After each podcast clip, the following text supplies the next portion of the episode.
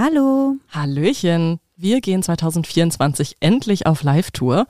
Wir kommen nach München, Hamburg, Berlin, Köln und natürlich nach Münster.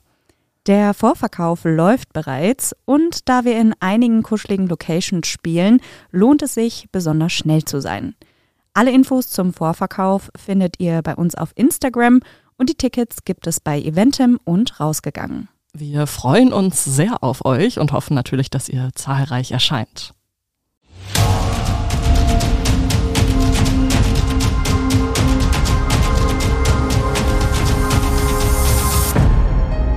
Menschen und Monster.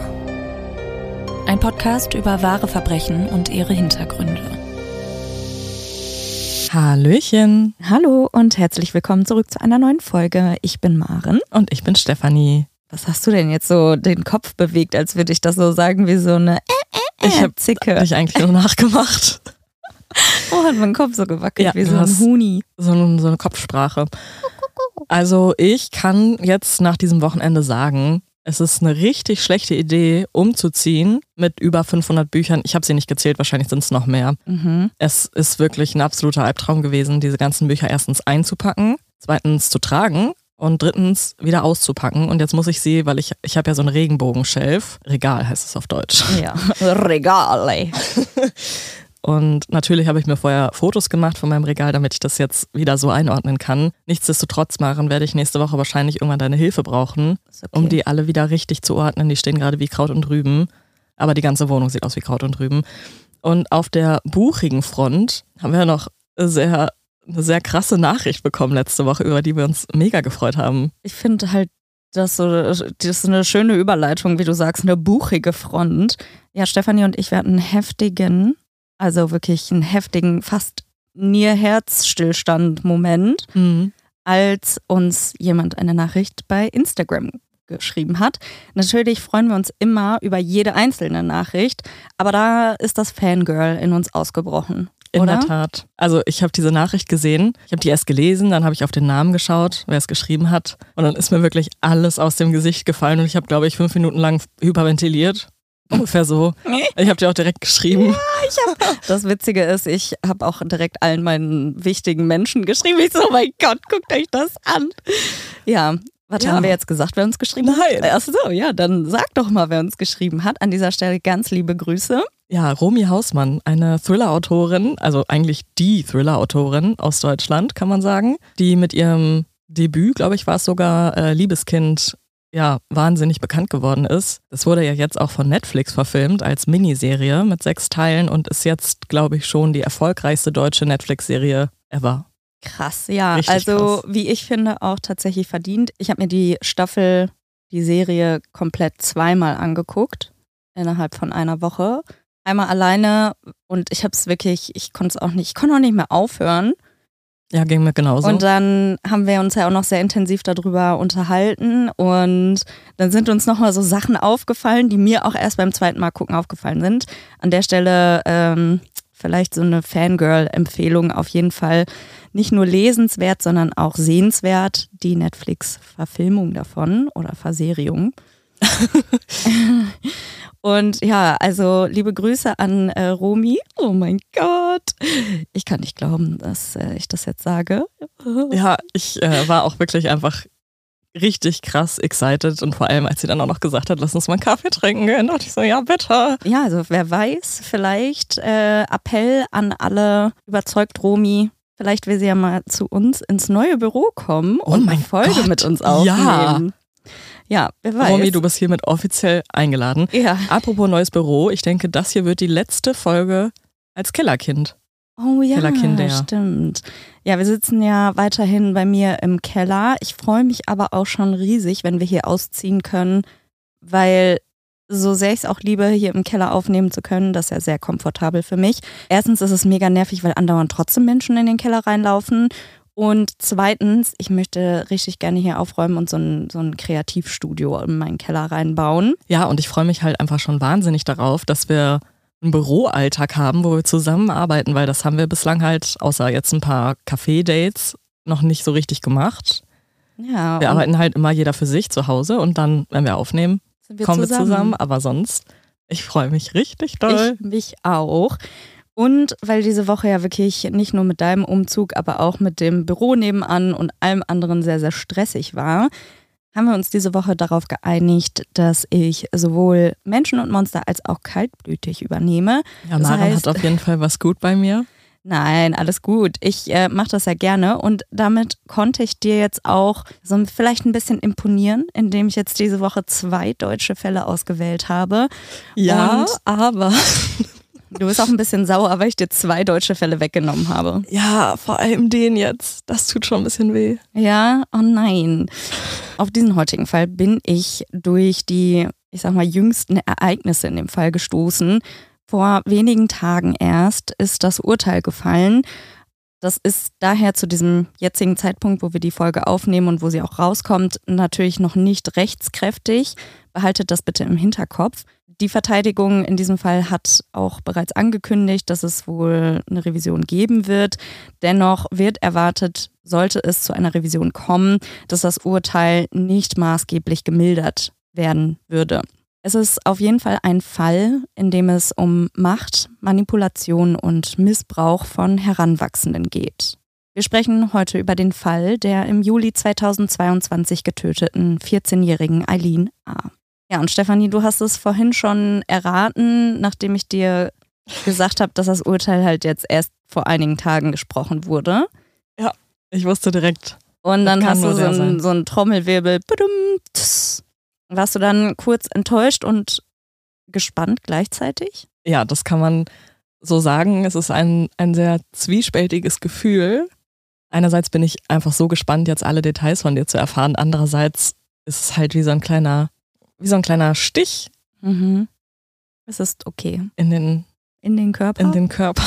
Wohin sonst? Ein kleiner Stich in die Wand. Vielleicht. Das macht keinen Sinn. Ja, aber ich, ich schiebe dieses Gefühl jetzt weg und bin jetzt ganz Ohr. gespannt. Ganz Ohr. Ja, Aline lebt in Gottenheim in der Nähe von Freiburg im Breisgau. Das ist für alle Erdkunde-Nerds in Baden-Württemberg. Und ich würde sagen, sie ist eine ganz typische Teenagerin. Sie trifft sich gern mit ihren Freundinnen, sie hängt aber auch an ihrem Smartphone oder spielt online am PC.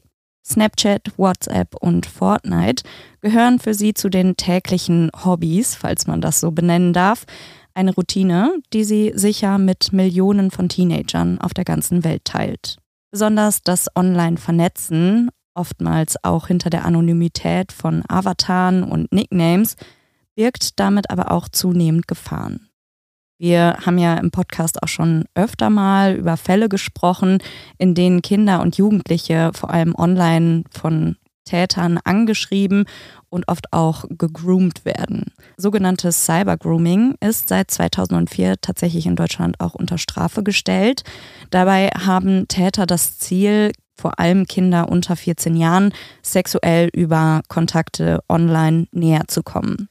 Sie wollen dabei oft Nacktbilder, Webcam-Videos oder auch versaute Nachrichten, entweder um die Jungen und Mädchen damit dann später zu erpressen oder weil es sie vielleicht auch erregt und sie das kinderpornografische oder das Material, was sie dadurch ja, bekommen, auch potenziell weiter verbreiten können. Im allerschlimmsten Fall kommt es aber nicht selten in solchen Fällen auch dazu, dass diese Täter von der Online- Kontaktaufnahme zu der Offline-Kontaktaufnahme in der analogen Welt übergehen. Psychologin Julia von Weiler sagt dazu Folgendes. Bei Online-Games bilden Opfer und Täter und Täterinnen oft ein Team. Besonders bei eben solchen Spielen bekämpfen sie eben gemeinsam gegen irgendwelche Feinde und das ist eben etwas, was sie verbindet. Auch Gespräche über harmlose, alltägliche Dinge wie zum Beispiel Hausaufgaben oder zu Hause aufräumen und das Angebot, dass Leute, die vielleicht auch schon ein bisschen älter sind und das Mathe-Thema schon mal hatten, bei der Hausaufgabe helfen können, gehen dann nicht selten über in Gespräche, die auf jeden Fall ein bisschen expliziter werden. Und oft geht es da auch in Deals über, wie zum Beispiel, ich kaufe dir jetzt in-game irgendwas, Waffen oder irgendwelche Add-ons. Es gibt aber auch die Möglichkeit, dass ähm, sie dann sagen, ich gebe dir Geld für irgendwas und du schickst mir dafür dann zum Beispiel bestimmte Nachrichten oder Fotos von dir. Oh nee, das ist so ekelhaft. Ja, das ist nicht nur ekelhaft, sondern eben auch strafbar. Was aber nicht zu verachten ist, sobald die Kinder eben ein solches Bild oder ein Video geschickt haben, sitzen sie oftmals in der Falle. Die Täter haben die Macht über sie in diesem Moment. Sie drohen zum Beispiel den Eltern die Bilder zu zeigen. Sie drohen aber auch, die Bilder weiter zu verbreiten und sie somit quasi zu demütigen. Und im Zuge dessen bleibt es auch äh, selten dann bei dem einen oder zwei Fotos, dann wird halt immer mehr verlangt, weil man ja jetzt schon was in der Hand hat, womit man die Kinder erpressen kann. Und das ist auch tatsächlich eine Masche, um erstmals Kontakt im realen Leben mit den Kindern aufzubauen und sie eben durch das in der Hand haben dazu zu bringen, sich mit ihnen zu treffen. Natürlich bedeutet das nicht, dass die Kontakte der Kinder und Jugendlichen komplett auch online unterbunden werden sollten, denn natürlich entstehen dabei auch wahre Freundschaften, es gibt ganz viel Freude und es kann ja auch sehr viele Interessen hervorbringen. Wichtig ist daher laut Experten eine Aufklärung und vielleicht auch ein Medienkompetenztraining sowohl für die Kinder ab der ersten Klasse als auch für die Eltern. Ich kann mir vorstellen, dass das trotzdem schwierig ist, weil Kinder und vor allem Jugendliche haben ja meistens so eine Einstellung, ähm, so nach dem Motto, mir passiert sowas nicht oder Erwachsene wissen doch sowieso gar nicht, wie es mir gerade wirklich geht oder was ich da online so mache. Weißt du, was ich meine? Ja, aber vielleicht, indem man ganz transparent auch solche Maschen und solche Vorgehensweisen mhm. erklärt mhm. und aufzeigt und ganz ja schamunbehaftet, was ja ganz oft dann schon, wenn du noch Kinder, denen sowas passiert ist, die dann noch versuchst zu belehren und sagst, mein Gott, das ist schlecht und so und so, dann ist es, glaube ich, sowieso sehr viel schwerer, da nochmal mit denen in ein Gespräch zu kommen, weil da eben sehr viel Angst und Scham hintersteckt. Aber wenn man eben auch solche Schritte und solche Sachen transparent im Vorhinein weiß und auch erklären kann und den Kindern auch vielleicht erklären kann, was zum Beispiel ja gute und schlechte Geheimnisse sind, solche Sachen zum Beispiel, da kann man, glaube ich, einfach einen sichereren Umgang mit Online-Medien oder generell Medien ja, gewährleisten. Also ist jetzt vielleicht ein schlechtes Beispiel, aber irgendwann in der Oberstufe hatten wir mal einen Polizisten in der Klasse und der hat quasi so eine Drogenaufklärung gemacht. Der hat über verschiedene Drogen gesprochen, was die bewirken, was die für Folgen haben können. Also das schlägt ja quasi in die gleiche Kerbe, um eben Jugendliche darauf vorzubereiten, was es an Gefahren in der weiten Welt gibt. Und ich glaube, dass diese Stunde so gut wie nichts verändert hat.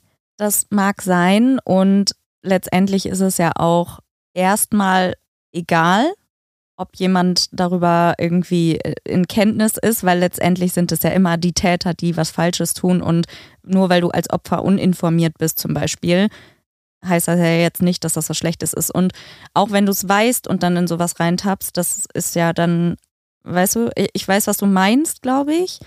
Und dass das auch nicht überall haften bleibt. Aber die Chance, dass wenn man sowas verbreitet, als Wissen irgendwie preisgibt und wenn man alle Leute dafür sensibilisiert, dass dann halt viel weniger Leute potenziell in so eine Falle tappen, ist ja viel größer, wenn man das macht. Ja, auf jeden Fall. Also Aufklärung ist natürlich mega wichtig. Ich habe mich halt nur gefragt, ob ähm, bei der Zielgruppe eben Jugendlichen, ob das halt so viel Früchte trägt. Aber ja, ich meine, also besser als gar nichts zu tun, auf jeden Fall, klar. Ja, deswegen sind die Experten tatsächlich auch der Auffassung, dass man schon im sehr, sehr frühen Alter, also sprich schon ab der ersten Klasse, wo ja auch tatsächlich heutzutage ähm, bestimmt auch schon irgendwie Kontakt mit Medien, auch über die Eltern und Freunde wahrscheinlich besteht, dass man da eben schon mal aufklärt und dass man vielleicht auch die Eltern über aktuelle Apps und ähnliches aufklären kann, um eben dort zu vermeiden, dass sie auch nicht wissen, zum Beispiel, oder dass sie, selbst wenn sie dann mal ans Handy der Kinder gehen wollen, um zu schauen, ob alles in Ordnung ist, dass sie halt auch wissen, wonach sie Ausschau halten müssen und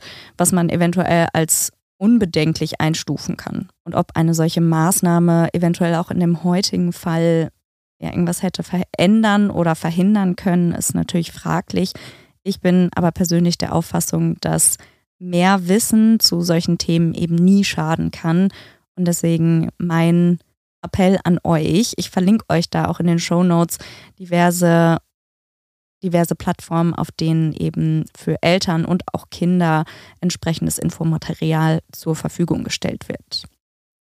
Aber jetzt erstmal zurück zu Eileen und wer sie so ist. Also ganz, ganz viel ist jetzt nicht bekannt. Immerhin war sie ja auch sehr jung und viele Sachen werden ja auch vor Gericht eben nicht nochmal aufgegraben. Fakt ist, sie ist ein sehr schüchternes Mädchen. Die 14-Jährige ist wie die meisten jungen Menschen in ihrem Alter zwar schon interessiert, wenn es ums Thema Sexualität geht, doch sexuell aktiv ist sie selber nicht. Nach außen wird sie als sehr introvertiert und schüchtern beschrieben, anders als im Netz, wo sie doch auch häufiger mal extrovertiert und selbstsicher auftrat. Fakt ist aber, sie hat wie jeder Teenager, denke ich mal, Unsicherheit und die typischen Struggle, wenn es darum geht, erwachsen zu werden. 2022 geht sie in die achte Klasse. Sie hat drei wirklich enge Freundinnen, mit denen sie auch sehr viel Zeit verbringt und ein gutes Verhältnis zu ihrer Familie. Auch die Beziehung zu ihrem kleinen Bruder ist sehr eng. Eileen ist darüber hinaus auch ein sehr zuverlässiges Mädchen und stets darum bemüht, ihren Eltern keine Sorgen zu bereiten. In ihrer Freizeit spielt sie gerne das Online-Spiel Fortnite oder Fortnite Battle Royale. Das ist ein Co-op Survival-Shooter-Spiel. Mein oh Gott. Das es in verschiedenen Spielmodi gibt. Da können Spieler und Spielerinnen entweder alleine, zu zweit oder in Viererteams antreten. Die werden eben, wenn du schon ein Team hast, da kannst du natürlich auch mit deinen Freunden spielen. Aber du kannst auch online in so einen zufälligen Spielmodus mit Fremden gewürfelt werden. Und in diesem Spiel kann man über einen Sprachchat auch mit den anderen eben sprechen, sich über Strategien austauschen. Aber natürlich wird das nicht immer nur dafür genutzt. Eine Runde von diesem Fortnite startet damit, dass 100 Kontrahenten und Kontrahentinnen auf einer verlassenen Insel landen. Die werden quasi nach eigenem Belieben aus so einem Flugzeug rausgeschmissen und landen dann da, wo sie hinwollen. Ziel ist, sich gegen die Mitspieler und die ganzen Fremden, die man da vielleicht auch bekämpft, durchzusetzen und als letzter oder letzte am Leben zu bleiben. Wird im Team gespielt, dann gewinnen alle und wenn man alleine spielt, dann natürlich nur man selber.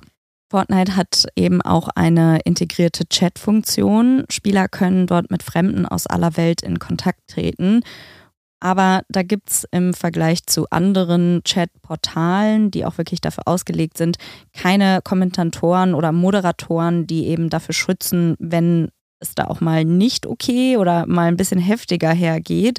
Das heißt, so unerwünschte und unangemessene Kommentare und Fragen können da nicht unbedingt rausgefiltert werden, so dass man sich eben sehr leicht beleidigen, bedrohen, aber auch sexuell übergriffig werden kann.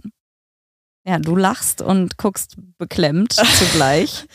Also, ich habe Fortnite noch nie gespielt. Ich weiß, dass das sehr bunt ist und dass das tatsächlich ein Spiel ist, was auch viel von Jüngeren gespielt wird, aber eben auch nicht nur. Ähm, ich persönlich bin ja mehr so der Call of Duty-Mensch. Aber auch da oder vielleicht auch gerade da ist es halt, glaube ich, nochmal deutlich extremer, gerade als Frau, wie oft ich mir schon anhören musste, dass ich in die Küche gehen soll und ein Sandwich machen soll. Oh es ist immer dieser Satz, ich verstehe nicht, was die Leute damit haben. Besonders schlimm ist es tatsächlich bei Briten. Das ist, die gehen sofort drauf los, egal was ist. Du kannst freundlich irgendwas sagen. Ich sage inzwischen meistens einfach schon gar nichts mehr, weil an meiner Stimme hören die ja, dass ich eine Frau bin. Also die meisten zumindest. Ähm, du wirst teilweise sofort dumm angemacht oder irgendwie beleidigt, dass du nichts kannst oder was weiß ich. Also ich verstehe das halt nicht, wieso Leute das machen, weil ich mache das ja, um Spaß zu haben. Ja, ich kann mir nur gut vorstellen, dass viele Leute bei so einem Spiel eine sehr niedrige Wuttoleranz haben.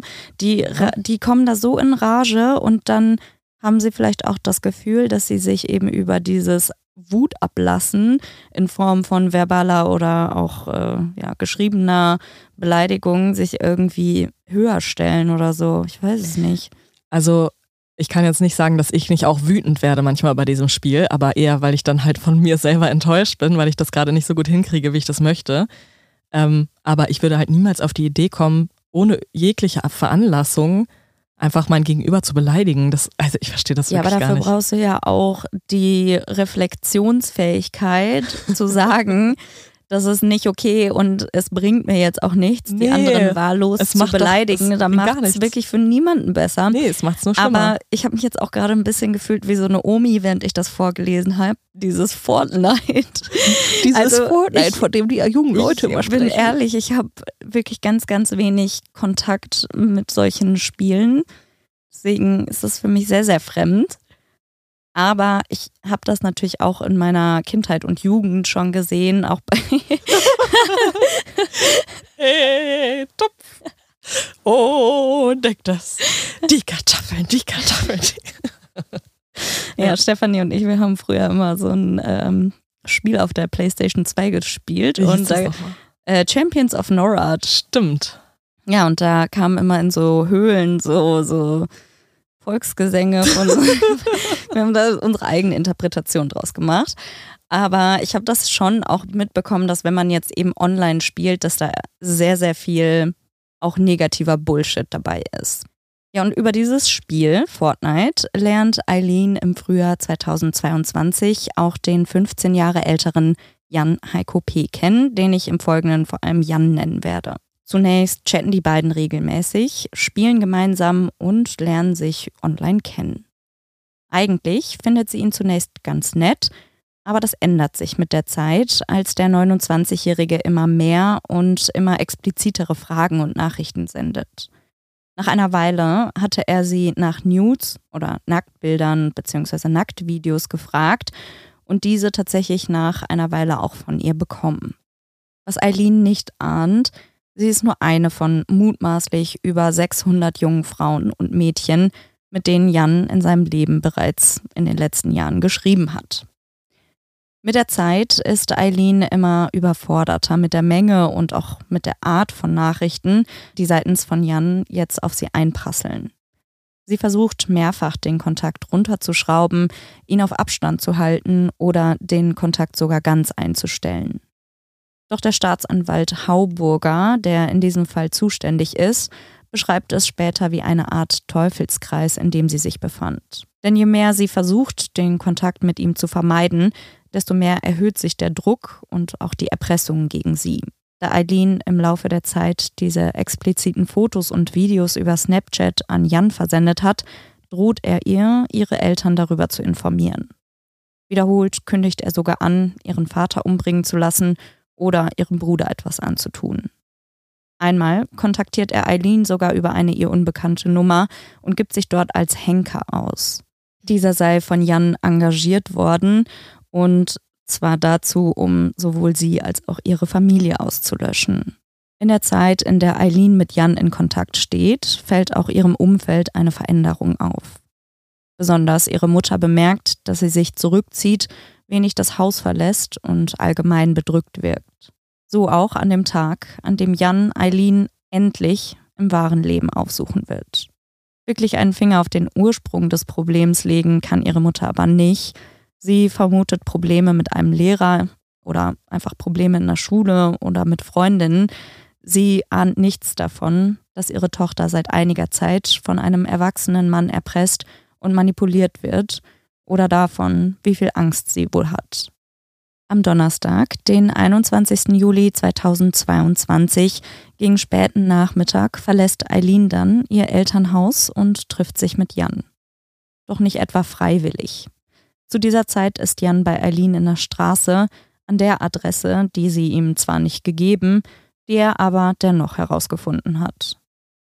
Seit dem Vormittag hatte er ihr in diversen Nachrichten bereits angekündigt, auf dem Weg zu ihr zu sein. Zunächst weist sie ihn wieder ab, doch er schreibt, soll ich deine Eltern informieren, deinem Vater alles sagen? Wenn sie sich nicht sofort mit ihm treffen würde, werde er ihren Eltern alles zeigen, was sie ihm über Snapchat geschrieben habe, aber auch die Bilder und die Videos. Vermutlich aus Angst, Scham oder purer Verzweiflung schreibt sie dann, nein, okay, ich komme.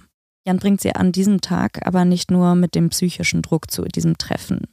In vorherigen Konversationen hat er ihr nämlich Geld angeboten, die er ihr als eine Art Sugar Daddy zukommen lassen wollte, und zwar für die von ihr geschickten Bilder und Videos.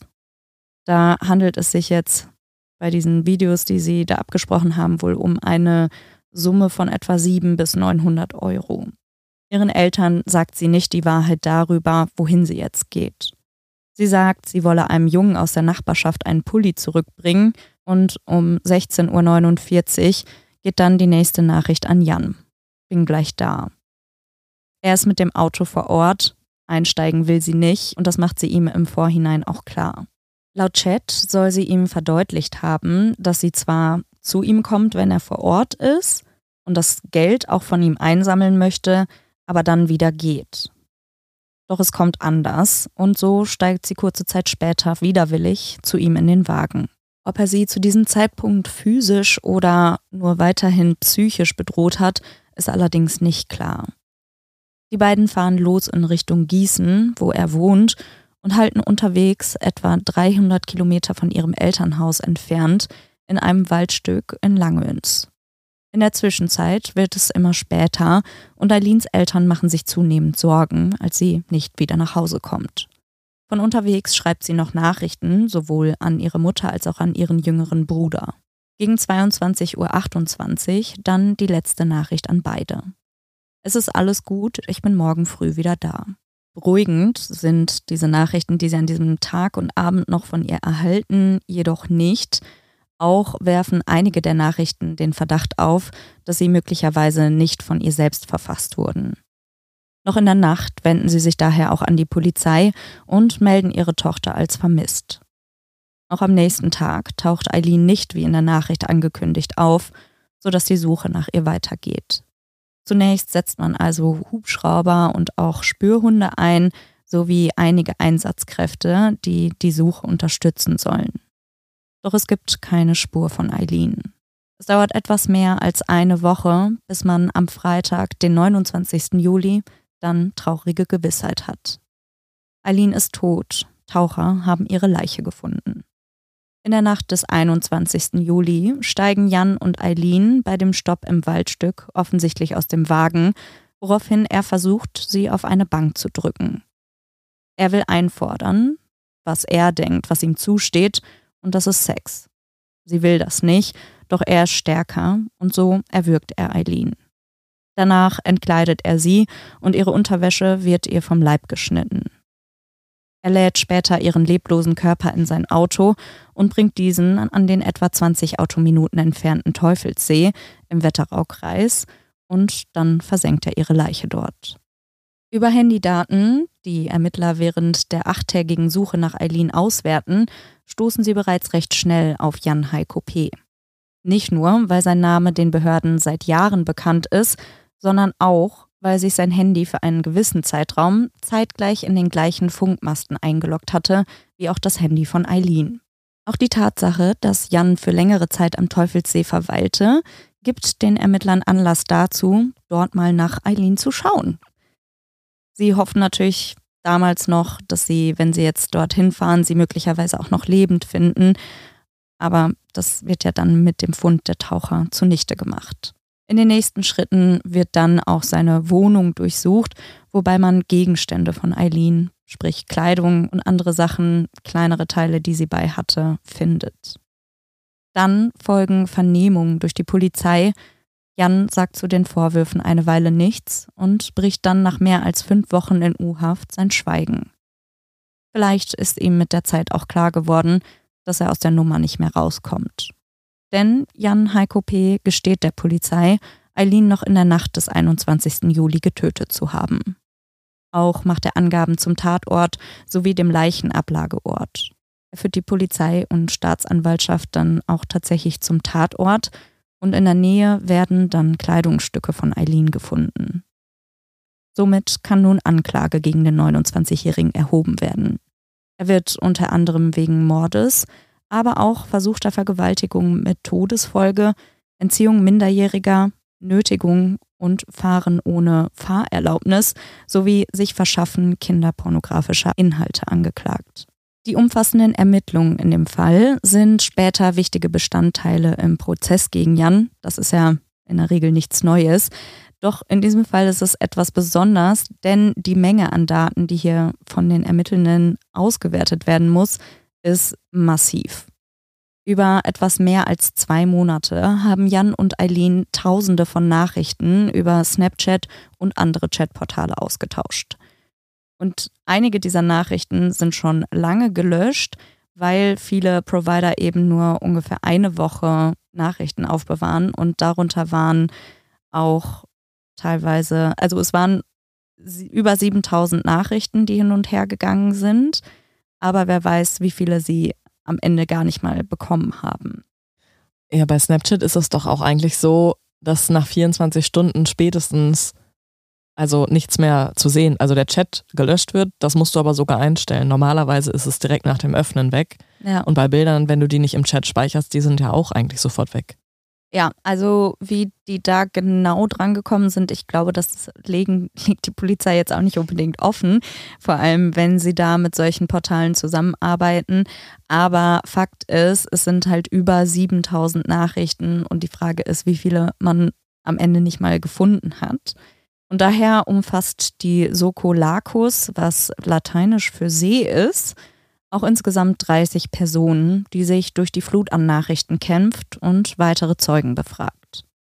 Denn, wie bereits vorhin gesagt, es gibt Grund zur Annahme, dass Jan bis zum Zeitpunkt der Ermittlungen mit mehr als 600 weiteren Mädchen und Teenagern ähnliche Kontakte hatte. 600? Ja. Ach, also er hat es zumindest versucht.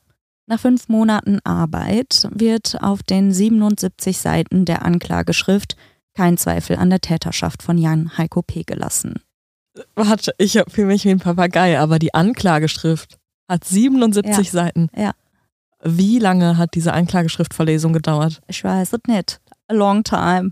A long, long time. Die haben aber fünf Monate wirklich sehr intensiv ermittelt und alles gegeben. Wenn wir uns vorstellen, die haben bei diesen 600 Frauen, die Jan Heiko P. in seiner Zeit, ich würde sagen, das sind am Ende ungefähr fünf Jahre gewesen. Fünf Jahre, in denen er diese Frauen kontaktiert hat. Da werden einige Frauen und also junge Mädchen eben auch tatsächlich äh, ja, befragt. Es gibt 120 Zeugenbefragungen, die in diesen fünf Monaten während der Ermittlungen durchgeführt wurden. Und es gibt mehr als 30, ähm, die auch tatsächlich vor Gericht mit angebracht wurden. Aber wie gesagt, es gibt mehr als 600, wahrscheinlich sogar noch mehr, bei denen er zumindest schon mal einen Anflug von solchen Kontakten hatte. Laut Staatsanwalt Hauburger kann man anhand der Chatnachrichten, Standortdaten und auch den Videoüberwachungsaufnahmen, die sie zum Beispiel von Tankstellenkameras bekommen haben, auf die Sekunde genau und sehr minutiös sowohl das Kennenlernen der beiden als auch eben die Fahrt und das Ablegen der Leiche zurückverfolgen. Es ist also in dieser Anklageschrift wirklich schon sehr, sehr eindeutig, dass da nicht mehr viel dran zu rütteln ist. Am 13. Juni 2023 beginnt dann der Prozess gegen Jan Heiko P. vor dem Landgericht in Gießen. Zunächst werden 15 Verhandlungstage angesetzt. Als Jan in den Gerichtssaal tritt, verdeckt er sein Gesicht mit einer Mappe, während die Journalisten Fotos machen. Er ist dicklich, seine Haare sind zu einem Igelschnitt geschnitten und er hat einen Vollbart.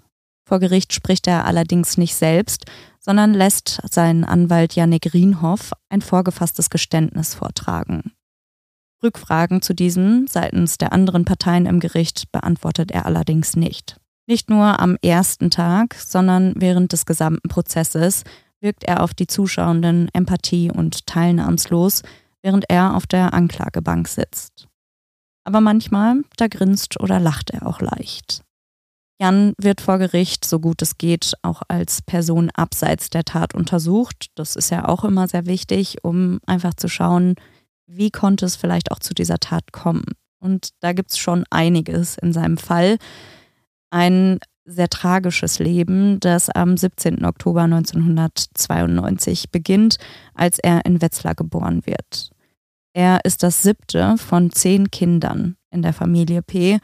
Und er ist als Kind bereits sehr, sehr früh umgeben von Missbrauch, Vernachlässigung und Armut. Und später wird er dann vom Opfer zum Täter. Jan wächst ohne ein stabiles familiäres Umfeld auf, ist sozial benachteiligt und, wie die meisten es am Ende beschreiben, auch eher ungebildet. Die alleinerziehende Mutter trinkt zu viel, die Kinder sind oft sich selbst überlassen und der Vater hat schon vor Jahren die Familie verlassen. Alle Kinder wirken fast uneingeschränkt, ungepflegt, sie kommen oft unpassend angezogen oder teilweise auch gar nicht zur Schule und zum Kindergarten. Meistens haben sie kein Frühstück und nichts zum Mittagessen dabei. Also es ist ein ganz, ganz klares Zeichen, dass sich in dieser Familie niemand, der die Verantwortung übernehmen kann, um diese Kinder gekümmert hat. Immer wieder fällt Jan dann auch negativ auf. Früh beginnt er zu rauchen, und zwar im Alter von acht Jahren schon. Er prügelt sich und pöbelt. Auch kommt er schon in Teenagerjahren mit dem Gesetz in Konflikt. Er klaut, begeht Körperverletzungen und zündelt. Und dann sind da noch die Männer, die in dem Haus der Familie ein- und ausgehen. Mindestens eins der Kinder wird von Bekannten der Mutter sexuell missbraucht. Dass aber alle in der Familie davon mitbekommen haben und darunter leiden mussten, scheint sehr wahrscheinlich. Jan selbst gibt an, auch Opfer der sexuellen Gewalt gewesen zu sein. Belegen lässt sich das so lange Zeit später aber nicht mehr. Jan selbst sagt aus, dass er in der Zeit von 2001 bis 2005 immer öfter Verantwortung vor allem für seine jüngere Schwester übernommen hat. Er bringt sie fast jeden Tag nach eigenen Angaben zum Kindergarten und holt sie auch dort wieder ab. Schlussendlich wird er deshalb 2005 ebenso wie weitere seiner Geschwister bei einer Pflegefamilie untergebracht. Dann läuft es für ihn auch eine Weile ganz gut. Also das ist natürlich erstmal eine Umstellung, aber irgendwann scheint er dann auch hier wieder in schiefe Bahnen einzuleiten, denn er beginnt die Schule zu schwänzen und wird auch hier immer wieder negativ auffällig. 2007 gibt es dann ein einschneidendes Erlebnis. Er ist damals selbst 14 Jahre alt, als er versucht, ein elfjähriges Mädchen zu vergewaltigen. Als diese Tat in dem Prozess von Eileen angesprochen wird, sagt er nur, ich habe damals Scheiße gebaut. An diesem Tag ist er eigentlich mit dem Fahrrad auf dem Weg zum Schwimmbad, als er unterwegs ein elfjähriges Mädchen sieht, das ihm scheinbar gefällt. Er verfolgt sie und spricht sie schließlich an. Er gibt vor, etwas verloren zu haben und bittet sie darum, ihm beim Suchen zu helfen. Mit einem langen Gummiband beginnt er dann ganz plötzlich, das Mädchen von hinten zu würgen. Sie wehrt sich und schreit, er zerrt ihr Top und ihren Rock runter. Nach geschätzten 15 Sekunden reißt dann das Gummiband. Jan versucht noch ihr stattdessen das Handtuch, was er eigentlich fürs Schwimmen mitgenommen hat, um den Hals zu legen und sie damit zu drosseln. Doch dann kommt Gott sei Dank jemand vorbei und geht dazwischen. Das Mädchen wird daraufhin nach Hause gebracht, Jan geht schwimmen, als wäre nichts passiert. Die Familie des Mädchens zeigt die Tat an und bei einer Vernehmung gibt Jan dann auch zu, dass er sie hinter die Schwimmhalle hatte ziehen wollen, um mit ihr dort Sex zu haben. Im Dezember 2007 wird er dann in dem Fall der versuchten Vergewaltigung vom Amtsgericht Wetzlar schuldig gesprochen.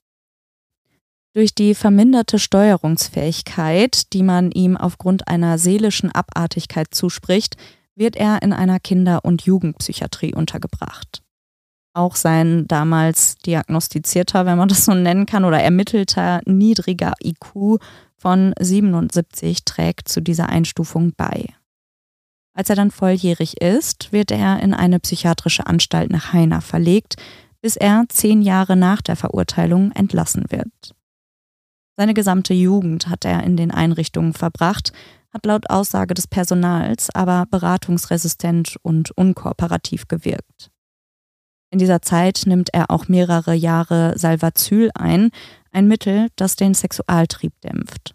Entlassen wird er nach der Zeit allerdings auch nur, da sich ein Anwalt, der inzwischen auch noch andere Familienmitglieder betreut, in diesen Fall einklingt. Er fordert nach den vielen Jahren ein neues und externes Gutachten, um den Fall noch einmal neu einschätzen zu lassen. Eine Gutachterin stellt daraufhin fest, dass die meisten seiner intellektuellen Defizite wohl bildungsbedingt sind und sein IQ mit 84 doch noch höher sei als vorher angenommen. Obwohl sich sowohl die Staatsanwaltschaft als auch die Einrichtung gegen das Gutachten wehren und weiterhin eben keine optimale Prognose ausstellen für eine Entlassung, wird Jan im Jahr 2017 dann doch entlassen. Er steht daraufhin trotzdem weiter unter polizeilicher Führungsaussicht und wird auch psychiatrisch betreut. Doch schon bald nach seiner Entlassung nehmen die Probleme wieder zu. Es sind zunächst viele kleinere Delikte, die er sich anhäuft. Darunter sind wieder Körperverletzungen, aber auch Kreditkartenbetrug und Fahren ohne Führerschein. Aber nebenher gibt es in dieser Zeit auch neun Anzeigen wegen sexueller Belästigung. Diese hatte er vor allem bei irgendwelchen random Frauen auf Volksfesten angesammelt oder wenn er an Bahnhöfen oder auf der Straße Frauen hinterher gestellt hatte und sich da wirklich sehr ja, problematisch verhalten hat. Die meisten Verfahren wurden eben aber eingestellt und es kam in keinem der neuen Anzeigen zu einem Prozess. Anfang 2022 läuft schließlich die polizeiliche Führungsaufsicht aus und das hat ebenfalls sein Anwalt eben fünf Jahre nach der Entlassung jetzt erwirkt. In dieser Zeit nach der Aufsicht beginnt Jan dann zunehmend über soziale Medien, aber auch über Dating-Apps Frauen wirklich massiv zu bedrängen. Er bombardiert sie mit Nachrichten. Diese sind oft ganz unverblümt und massiv sexuell. Die meisten reagieren schon gar nicht darauf. Einige in dieser Masse der Nachrichten, die er verschickt, aber schon. Und da er wirklich täglich mehrere hundert, teilweise tausende Nachrichten an irgendwelche öffentlichen Profile und Frauen auf allen Apps, die er sich runtergeladen hat, äh, versendet. Da läppert sich das natürlich. Und einige dieser Kontakte werden später auch als Zeuginnen im Prozess gehört. Anderes lässt sich aber auch aus den Daten und den Auswertungen, die man bei ihm hat, durchführen können, entnehmen. Ein Fall, der vor Gericht auf jeden Fall auch zur Sprache kommt, ist der von Sophie. Parallel zu den tausenden Chat-Nachrichten, die er mit Eileen in den zwei Monaten ausgetauscht hat, beginnt er im Juli eine fast identische Chat-Freundschaft mit der 15-Jährigen. Sie kommt aus Dresden und bei den beiden, da entwickelt sich auch relativ schnell so eine sexuelle Ebene und sie scheint jetzt nicht so unbedingt gedrängt zu werden. Sie steht wohl mit ihm im Kontakt, weil er ihr eben unter dem Vorwand der Bezahlung als eine Art Sugar Daddy Deal anbietet, für Videos und Bilder von ihr zu bezahlen. Als er diese bekommt und sie eben noch kein Geld erhalten hat, folgt er mit Druck und Erpressung. Ganz ähnlich wie in dem Fall von Eileen droht er auch hier ihren Eltern alles zu zeigen. Was ich dabei besonders gruselig finde, die Ermittler konnten durch seine Google-Browser-Daten feststellen, dass er in der Zeit, während er mit Sophie Kontakt hatte, tatsächlich bei Google auch mehrfach ihre Adresse eingegeben hat. Das heißt, zumindest schon mal er hatte irgendwo schon mal den Plan, sie möglicherweise zu besuchen. Er wusste auf jeden Fall, wo sie wohnt.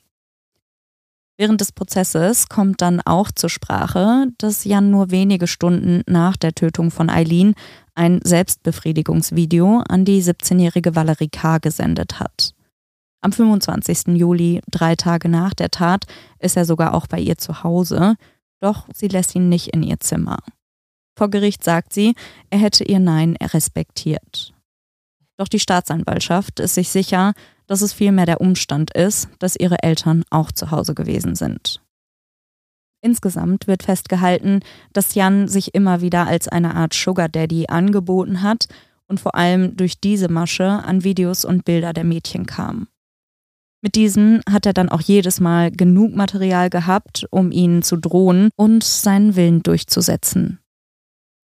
Ein psychologisches Gutachten wird im Zuge des Prozesses natürlich auch erstellt, in welchem Jan als voll schuldfähig eingeschätzt wird. Zugleich weist der Gutachter darauf hin, dass bei ihm ein hohes Wiederholungspotenzial besteht, was sexuell motivierte Taten, aber auch sexuell motivierte Tötungsdelikte angeht.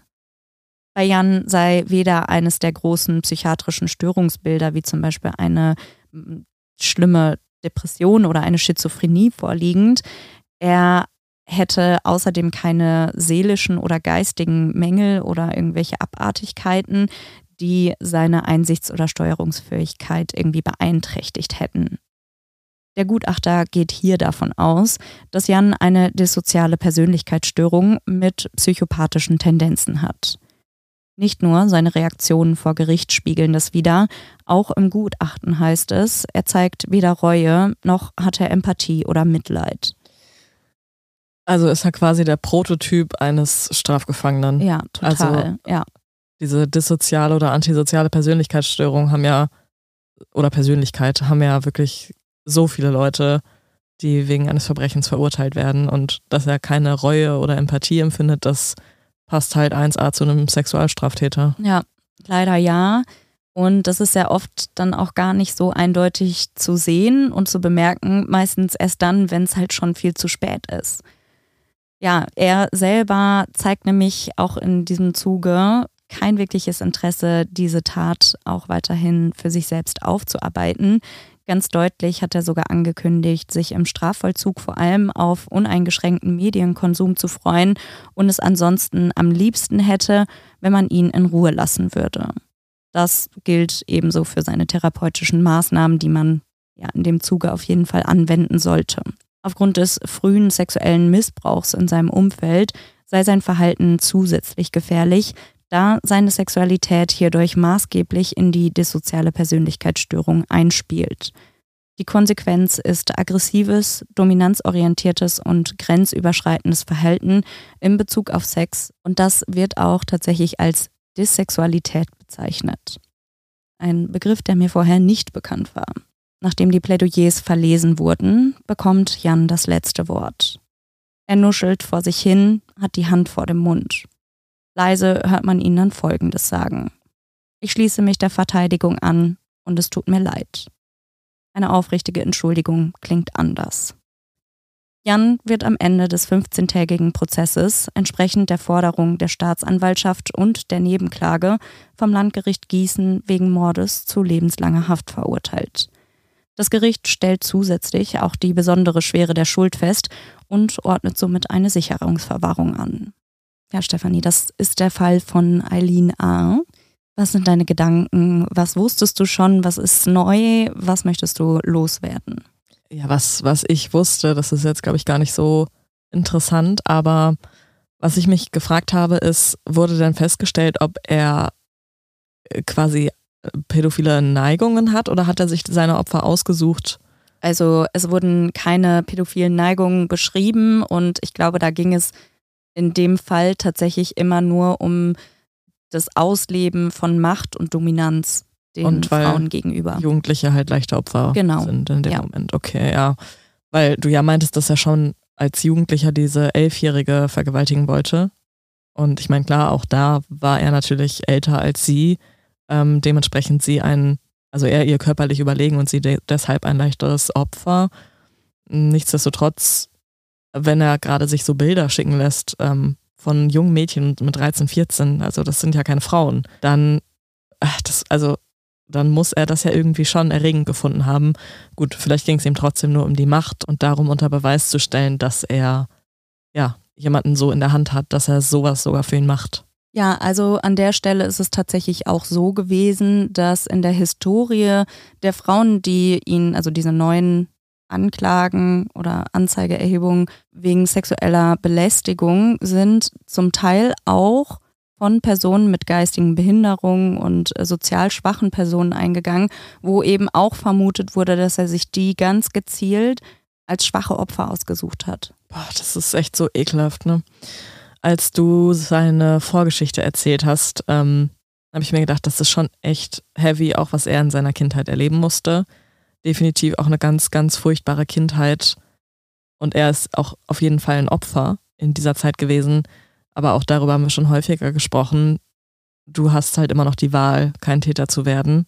Ja, und wie vielen Leuten da draußen ging es ja. vielleicht mal so schlecht wie ihm oder vielleicht noch schlechter und sie sind nie zum Täter oder zur Täterin geworden. Es ist eine bewusste Entscheidung in den allermeisten Fällen, solche Taten auszuführen. Ich finde es auch einfach so perfide, wie er das teilweise dann angegangen ist, ähm, über ein Spiel dann sich irgendwelche Kontakte da zu sichern von Mädchen und dann mit ihnen irgendwie zu sprechen über so ganz alltägliche Dinge und so eine ja, Scheinfreundschaft aufzubauen oder so ein, ey, ich verstehe das, äh, keine Ahnung, Erwachsene sind voll nervig oder was weiß ich, was er dann mhm. da so mhm. gesagt hat. Und dann aber die ganze Zeit eigentlich im Hinterkopf zu haben, dass er ein ganz anderes Ziel verfolgt, das finde ich wirklich so. Ah. Ja, es ist tatsächlich so, es wird immer und immer wieder in der Berichterstattung von einer Masche gesprochen, die er da einfach ganz eindeutig verfolgt hat. Und das ist so ein bisschen so äh, das typische 101, auch wie du gesagt hast, von so einem dissozialen Straftäter, wie man halt vorgehen kann, um an das Ziel zu kommen, was man in seinem Kopf ja ausgemalt hat. Ja, vor allem, wenn er das 600 Mal gemacht hat. Das hat wirklich was. Ich habe letztens eine SMS bekommen, die hast du auch schon mal bekommen, die hat deine Mutter und meine Mutter und die auch schon mal bekommen. Hey Mama, das ist meine neue Nummer, schreib mir mal bei WhatsApp. Und das sind ja genauso in Anführungszeichen in dem Moment erstmal Betrüger, die es ja bei, sagen wir mal, 600 Leuten versuchen. Mhm. Und wenn dann zwei, drei Leute, vielleicht zehn Leute antworten ja. und dadurch dann wie auch immer ein Geldvorteil oder so entsteht, worauf es ja dann hinausläuft, dann reicht das ja schon. Und wahrscheinlich hat er genau das Gleiche versucht und hat eben immer und immer wieder jeden Tag hunderte von Mädchen oder, naja, vielleicht hunderte von Nachrichten zumindest an Mädchen geschickt. Ähm, gar nicht in dem Wunsch, dass ihm da jetzt unbedingt jede von antwortet, sondern in dem Wissen, irgendeine wird schon anbeißen und sich dann wirklich so gewerbsmäßig fast schon da diese Mädchen zu sichern. Ja, an der Stelle ist vielleicht auch nochmal ganz wichtig zu beleuchten, dieses Verhalten, was man online hat. Ich weiß nicht, ob wir das vielleicht auch alle schon mal irgendwie hatten. Dadurch, dass es anonym ist, ist die Hemmschwelle, vielleicht solche Bilder und Videos zu schicken, weil auf den allermeisten konnte man tatsächlich weder das Gesicht sehen noch irgendwelche anderen Sachen, die einen eindeutig identifizieren. Aber du weißt es ja als Person selber, die das geschickt hat und du kriegst dann halt vielleicht Angst und Sorge, du hast Scham, du bist verzweifelt über diese Situation. Und ich glaube, dass wenn du vielleicht im ersten Moment solche Fotos und Videos auch ohne Gesicht verschickst, dass du gar nicht wirklich daran denkst, dass dir was Schlimmeres passieren kann und dass du da gar nicht über die weiterreichenden Konsequenzen nachdenkst. Und das ist ja auch das, was der Staatsanwalt Hauburger da beschrieben hat, das ist wie so eine Art Teufelskreis, weil je mehr du dann am Ende schickst, desto mehr wird es gegen dich verwendet. Aber du hast im Prinzip aus deiner Einschätzung und vielleicht auch aus der Einschätzung eines noch nicht erwachsenen, reflektierten Menschen keine Perspektive da rauszukommen, als die weiteren Aufforderungen des ja, Erpressers zu erfüllen. Ja, total verständlich, dass man sich da in dem Alter vielleicht nicht so raushelfen kann, weil man nicht sieht, was man sonst noch für Optionen hat. Ich kann mir auch vorstellen, dass er das alles sehr sanft erstmal eingeleitet hat und ja, dann angefangen definitiv. hat mit äh, irgendwelchen Nachrichten, die vielleicht ein bisschen pikanter waren als die davor und nach und nach dann, vielleicht hat er auch selber Fotos geschickt von sich. Äh, das weiß ich jetzt nicht genau. Ich also wirklich den Eindruck, den ich hatte, ist, dass er recht schnell über ja Kommentare, Komplimente und bestimmte Nachrichten in eine bestimmte Schiene gelenkt hat, dann vielleicht nicht immer einen speziellen Geldbetrag in Aussicht gestellt hat, aber mhm. schon so in die Richtung und so nach dem Motto, ja, komm, gib mir mal was, dann, dann besser mache ich dir auch ein Angebot oder so. Mhm. Also schon wirklich massiv in die Richtung und ja, das ist ihm wirklich sehr, sehr oft leider gelungen. Ja, Maren, ich danke dir auf jeden Fall, dass du den Fall mitgebracht hast. Ich fand ihn jetzt sehr, sehr, sehr spannend, weil, ähm, also ich habe den tatsächlich mitbekommen, als Eileen, also Eileens Leiche damals gefunden wurde. Ich weiß nur, dass es da eine Überschrift gab mit, ähm, das vermisste 14-jährige Mädchen wurde im Teufelssee gefunden. Und ich habe mir das damals so abgespeichert, dass eben, also Teufelssee, ich fand das klang ja, so das bedeutend. Und ja. dann habe ich mich eben ein bisschen reingelesen, also ganz bisschen nur, was da passiert ist. Und als der Prozess losging, habe ich dann wieder mitbekommen, okay, das ist jetzt der Prozess und also auch, dass er schon verhaftet wurde, so zwischendurch die einzelnen Steps ähm, habe ich mal mitbekommen. Und ähm, dass das Urteil gefallen ist, habe ich jetzt tatsächlich noch nicht gewusst. Ja, das ist äh, vor zwei Donner Tagen. Also Donnerstag oder Freitag gefallen, ja. Als du nämlich vorhin geschrieben hast, dass ja. äh, das erst irgendwie seit zwei, drei Tagen das Urteil ist, dachte ich, oh, das könnte ganz gut der Prozess sein, habe ja. das eben gegoogelt und dann stand da vor zwei Tagen ist der ja. Artikel zum Urteil. Da dachte ich mir, das ist der Fall. Ähm, dementsprechend habe ich die groben Sachen mitbekommen, aber die Details halt gar nicht. Und es war sehr erschreckend, das alles zu erfahren. Und es tut mir wahnsinnig leid, dass ähm, Eileen sterben musste, weil einfach nur, weil er jetzt quasi frustriert war, dass sie nicht mit ihm schlafen wollte und er aber gleichzeitig auch diese Machtposition nicht aufgeben wollte. Also das ist halt wirklich ganz, ganz furchtbar. Ja, ich danke dir auf jeden Fall, dass du das so aufgearbeitet hast und bin sehr gespannt, was ihr, lieben Monsties, darüber denkt. Schreibt uns gerne bei Instagram eine Nachricht. Menschen und Monster heißen wir da. Und da könnt ihr uns natürlich zu dem Fall heute was schreiben. Ihr könnt aber natürlich auch Fälle vorschlagen, die ihr gerne hören möchtet oder Witze schicken, die wir schon länger nicht mehr bekommen haben tatsächlich. Ja, aber bitte hört auf und an dieser Stelle ein kleiner Appell. Ich habe wirklich diese Woche geweint und ich oh möchte, ja, ich möchte das auch jetzt sagen dürfen. Ich bin so, so dankbar für so viele tolle Kommentare, konstruktive Kritik und liebe Nachrichten von euch. Und auch wenn da wirklich Sachen dabei sind, die nett gemeinte, sachlich formulierte und wirklich ja konstruktive Beiträge sind, dann sind wir immer offen dafür. Und ich glaube, wir haben uns auch in der Geschichte unseres Podcasts auf jeden Fall schon einige Sachen mitgenommen und ich achte auch immer wieder gerne auf sowas. Aber Menschen auf persönlicher Ebene Dinge an den Kopf zu klatschen, die man nicht sieht, und da sind wir jetzt wieder bei der Anonymität im Internet, Menschen da zu sagen, wie es auch in vielen anderen Fällen, äh, nicht bei uns Gott sei Dank war, aber auch in vielen anderen bekannten Fällen ist, sich umbringen zu gehen, dass man schlimmere Sachen, dass man sich verletzen soll, dass man nichts wert ist, dass man, dass manche Menschen, äh, wie in meinem Fall, dass es mich nicht brauchen würde, so, das ist uncool. Das ist uncool und am Ende des Tages sitzen hinter den allermeisten Online-Profilen wahre Menschen mit wahren Emotionen und das ist nicht cool. Ich habe wirklich geweint darüber, weil ich mir so dachte, so, das hat so richtig so einen wunden Punkt getroffen. Und wenn mir dann noch on top zu diesem wunden Punkt jemand sagt, dass es mich nicht braucht, auf meiner, auf, äh, bei unserem Podcast, wo ich die Hälfte ausmache, dann bin ich da extrem traurig drüber. Und ganz ehrlich, an der Stelle, dann braucht es solche Hörer und HörerInnen nicht. Wer ja. sagt, dass es mich nicht braucht, dann geht bitte einfach und hinterlasst nicht solche Kommentare. Das ist uncool. An der Stelle wirklich nochmal tausend Dank an coole Menschen, die uns jeden Tag mit ihrem eigenen Wissen, mit ihren lieben Worten und der tollen Kritik unterstützen. Danke an euch. I love you. Ja, also letztendlich denke ich, es wird halt niemand gezwungen, sich einen Podcast anzuhören. Und äh, wenn es halt, also wenn ich persönlich, wenn ich einen Podcast höre, der mir nicht gefällt, höre ich ihn halt nicht weiter. Ja. Ich hinterlasse weder eine negative Bewertung, gut, das ist jedem selber überlassen, aber also juckt mich dann halt einfach nicht. Ich schreibe keine Hassnachrichten und ich kommentiere auch nicht öffentlich irgendwo irgendwelche völlig überflüssigen Dinge. Also wie du schon gesagt hast, konstruktive Kritik gerne, wenn wir irgendwelche Wörter falsch aussprechen, wenn wir irgendwelche Wörter benutzen, die für jemanden diskriminierend sind, was wir vielleicht gar nicht auf dem Schirm haben, schreibt uns das immer gerne. Wir sind immer bereit, Dinge zu ändern, haben wir auch schon oft gemacht, aber. Und deswegen ja. an der Stelle der Appell, wenn es keine konstruktive, sachlich ausgedrückte Kritik ist, die Menschen äh, verletzen kann, dann entweder einfach mal nachdenken, ob das in die Kategorie fällt und wenn ihr sonst nichts Nettes zu sagen habt, sagt es einfach nichts, gar nichts. Und für den Fall, also es gibt ja sicherlich vielleicht Leute, die das jetzt nicht einschätzen können, ist das konstruktive Kritik oder ist das meine eigene Meinung, die gerade andere Leute einfach nur verletzt. Ich glaube, eine gute Faustregel ist einfach, sich zu überlegen, würde ich das der Person, wenn ich ihr gegenüberstehe, so ins Gesicht sagen, wie ich es jetzt schreibe ja. oder nicht. Und wenn nicht, dann würde ich es entweder anders formulieren oder es einfach lassen. Ja. Das hast du sehr gut zusammengefasst. Danke auch äh, an dich fürs Unterstützen und Supporten, Stefanie.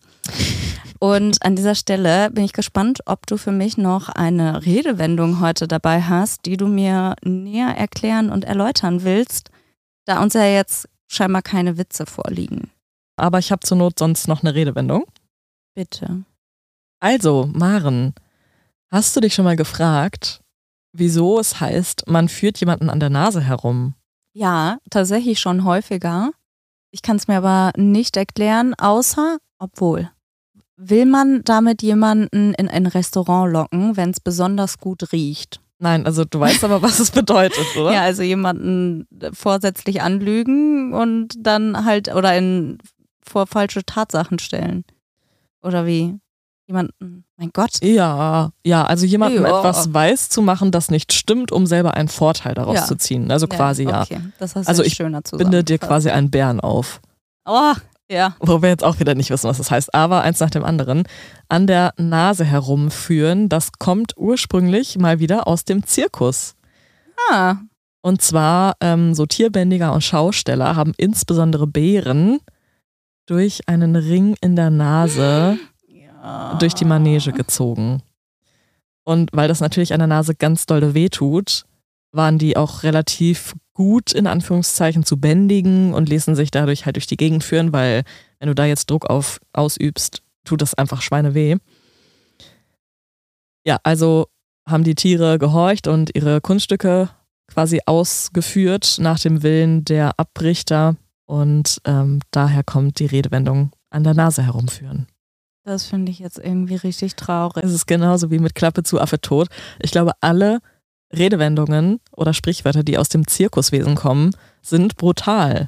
Ja, zumindest wenn es um Zirkussachen mit Tieren geht, weil ich finde halt auch so Sachen wie so Cirque du Soleil, wo halt Leute sehr schöne artistische Sachen machen, total toll.